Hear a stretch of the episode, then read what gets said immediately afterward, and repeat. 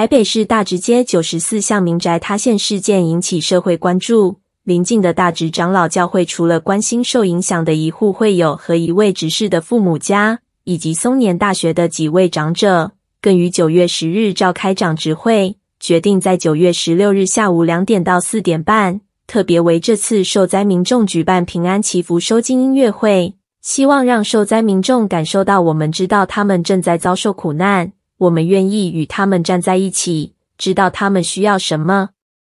大直长老教会林宪茂牧师在十日上午的主日礼拜中表示：“为何音乐会用‘收金’这两个字？”他说：“不是我们把平安带给人，因为唯有耶稣才有权柄收金，把真实的平安带给他们。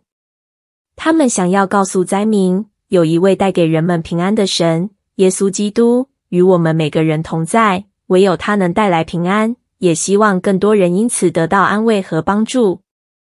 音乐会中除了为受灾住户祷告，教会也开放场地，让他们来到教会祷告。如果未来需要召开都更会议，教会也愿意提供场地。